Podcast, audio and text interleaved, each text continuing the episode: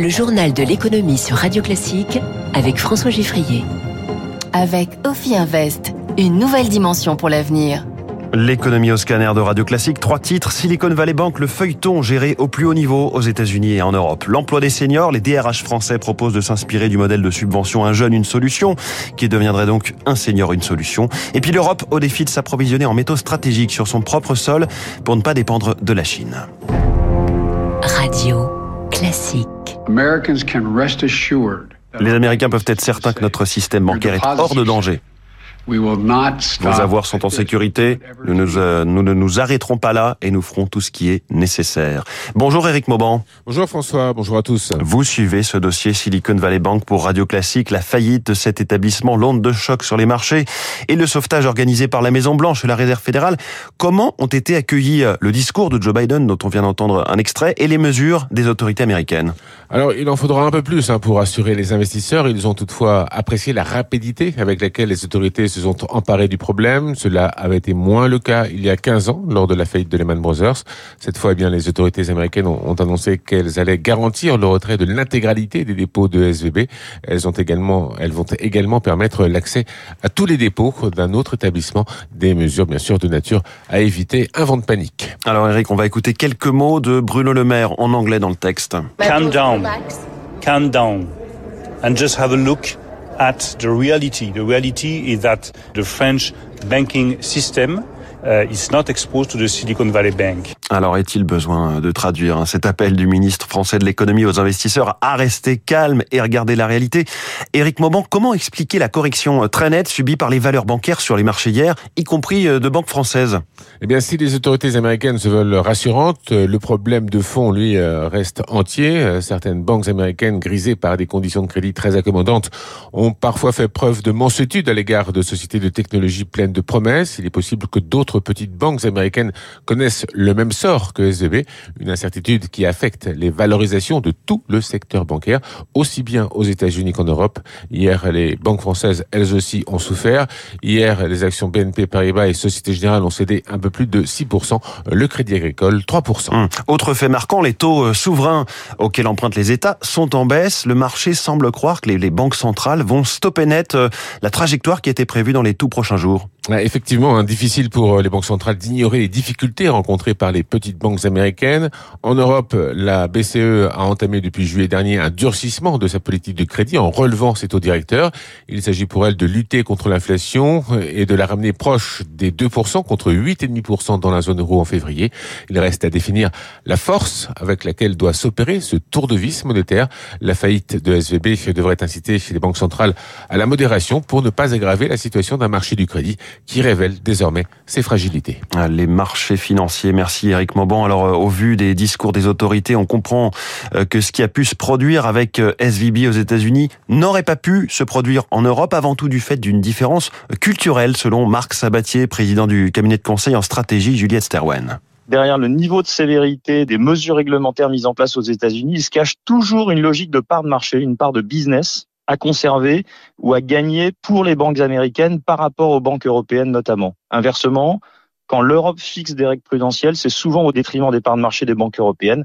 C'est certainement une différence de culture, une approche extrêmement business euh, du côté des États-Unis, avec une mémoire courte, mais on sait que le business a une mémoire courte, et une approche beaucoup plus prudente en Europe. C'est clairement culturel. C'est clairement culturel, nous dit euh, Marc Sabatier. Les marchés financiers tout de même largement préoccupés par l'affaire SVB. Le CAC 40 a reculé de 2,90% hier. Le FTSE à Londres, moins 2,5%. Le DAX à Francfort, moins 3%.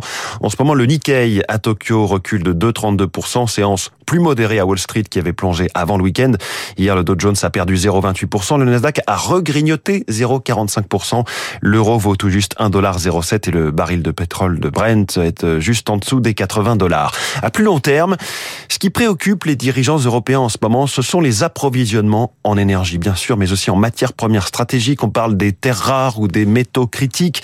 La Commission européenne va détailler aujourd'hui son Critical Raw Materials Act. Il doit sécuriser les approvisionnements en cobalt, en lithium ou encore en magnésium, matériaux indispensables à la transition écologique et le plus souvent euh, importés, Eric Kioch. Pour atteindre la neutralité carbone en 2050, il faut s'en donner les moyens. Et il était temps, estime André Lezecroux-Pietri, porte-parole de JEDI, Fonds européen en faveur des technologies d'innovation. Il y a urgence. Cette transition énergétique, elle a un vrai risque de devenir une nouvelle dépendance, peut-être encore plus forte que celle qu'on avait avec le gaz russe, vis-à-vis de la Chine. Par exemple, l'Europe importe depuis la Chine 93% de son magnésium utilisé par l'industrie automobile. Pour les terres rares, essentielles pour la fabrication d'éoliennes, c'est 86%. Alors, l'Europe se donne des objectifs élevés, peut-être trop. 40% de la consommation européenne raffinée au sein de l'UE, 10% originaire de l'Union européenne. Ces objectifs, c'est pour 2030. Il faut faire attention à ce que ces plans ne soient pas en fait des illusions. Ambitieux, certes, mais cela donne un cap. Inciter les États, à l'image des États-Unis, à soutenir, voire subventionner certains projets, estime Didier Julienne, expert en matières premières. Ces subventions signifient que les États accompagnent ces entreprises pour avoir des établissements de premier plan d'un point de vue technique, mais également écologique. En Europe, les principaux gisements se trouvent au Portugal, en Serbie, en France et en Suède. Mais jusqu'à maintenant, les projets miniers jugés trop polluants s'y sont heurtés à la désapprobation des habitants. Éric Kioch pour Radio Classique. Vivendi va finalement vendre la totalité du capital d'Editis, propriétaire des éditions Nathan, Bordas, Grund, Le Robert ou La Découverte. Le tchèque Daniel Kretinsky est candidat à la reprise d'Editis. Il a déposé une offre pour en reprendre 100%. Les autorités européennes de la concurrence bloquaient un mariage entre Editis et Hachette, racheté par Vivendi avec le groupe Lagardère. Alors, est-ce que Hachette tout seul reste une bonne opération pour Vivendi? Question posée à Alexis Lévrier, historien de la presse et des médias. Hachette, de toute façon, sur le long terme, c'est un bon coup parce qu'Hachette, c'est un groupe très rentable, très fort, avec énormément de marques éditoriales puissantes.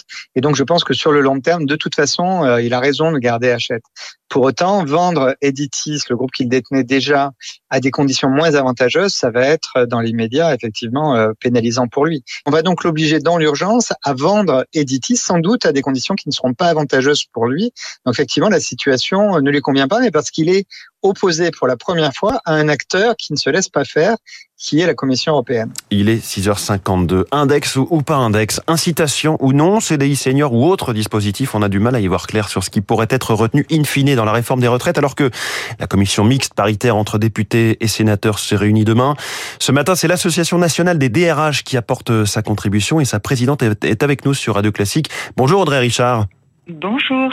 Merci d'être en direct avec nous ce matin. La NDRH qui souhaite un plan que vous avez nommé Un senior, une solution en faveur de l'emploi des seniors, c'est-à-dire? Alors oui, en effet, on a on a interrogé nos, nos adhérents et les DRH à 63% nous disent qu'ils sont favorables à un plan un senior, une solution, euh, un peu à l'image de ce qui s'était passé pour les jeunes, euh, puisque le plan 1 jeune, une solution avait vraiment bien marché dans nos entreprises. Et aujourd'hui, ce, ce qu'on voit, on est, on est tous en pénurie de main d'œuvre sur l'ensemble du territoire, sur l'ensemble des métiers, des secteurs. Et on, nous avons en même temps 550 000 demandeurs d'emploi de plus de 55 ans. Donc nous pensons euh, que qu'un plan autour de de, de mesures euh, destinées aux seniors pourrait vraiment avoir son effet. Alors on l'a surnommé un senior une solution en référence euh, au, au, plan précédent sur les jeunes. Oui, c'était des incitations à l'embauche notamment d'apprentis. Alors ça pourrait être de l'incitation à l'embauche, mais, pas que. Ça pourrait être de la sensibilisation sur les biais discriminatoires pour justement éviter et casser les, les idées fausses sur les seniors.